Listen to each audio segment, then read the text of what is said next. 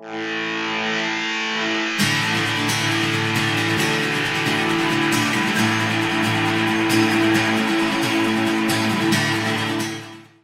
una vez un rey que dijo a los sabios de la corte, me estoy fabricando un precioso anillo. He conseguido uno de los mejores diamantes posibles. Quiero guardar oculto dentro del anillo algún mensaje que pueda ayudarme en momentos de desesperación total y que ayude a mis herederos y a los herederos de mis herederos para siempre. Tiene que ser un mensaje pequeño, de manera que quepa debajo del diamante del anillo.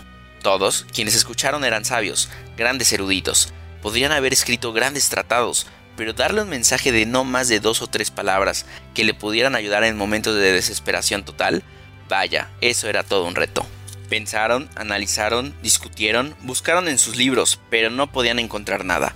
El rey tenía un anciano sirviente, que también había sido sirviente de su padre.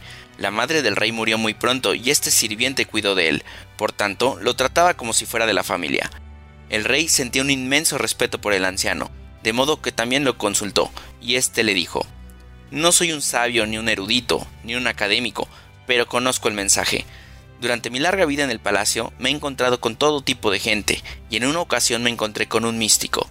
Era invitado de tu padre, y yo estaba a su servicio. Cuando se iba, como gesto de agradecimiento, me dio este mensaje. El anciano lo escribió en un diminuto papel, lo dobló y se lo dio al rey. Pero no lo leas, le dijo, manténlo escondido en el anillo. Ábrelo solo cuando todo lo demás haya fracasado, cuando no encuentres salida a tu situación.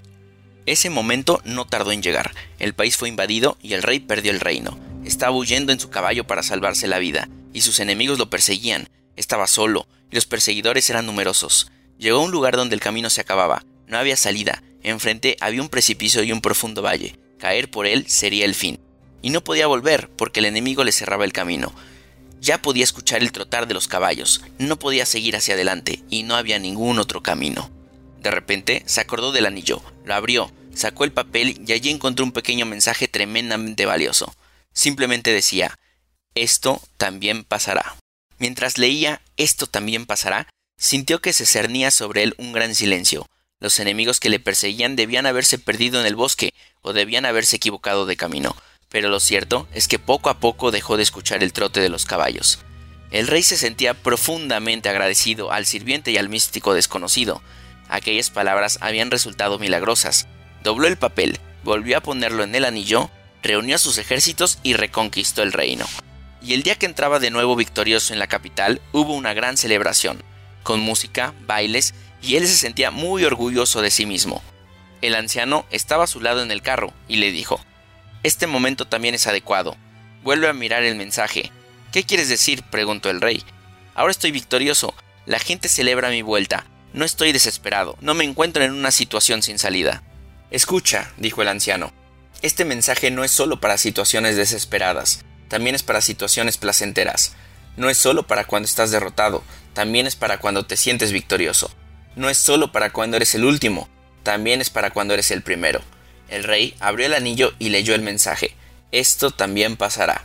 Y nuevamente sintió la misma paz, el mismo silencio en medio de la muchedumbre que celebraba y bailaba, pero el orgullo y el ego habían desaparecido. El rey pudo terminar de comprender el mensaje, se había iluminado, y entonces el anciano dijo Recuerda que todo pasa, ninguna cosa ni ninguna emoción son permanentes. Como el día y la noche hay momentos de alegría y momentos de tristeza.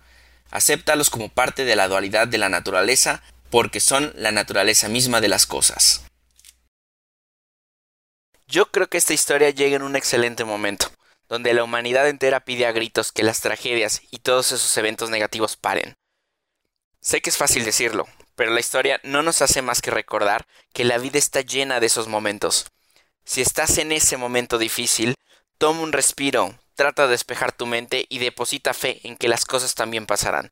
Y que si hoy estás en medio de una tormenta, recuerdes que tarde o temprano sale el sol y brillará más que nunca para ti.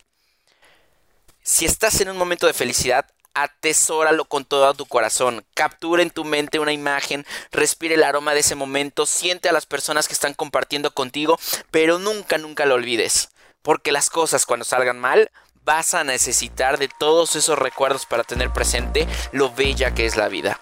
Así que gracias por escucharnos y nos vemos en la próxima.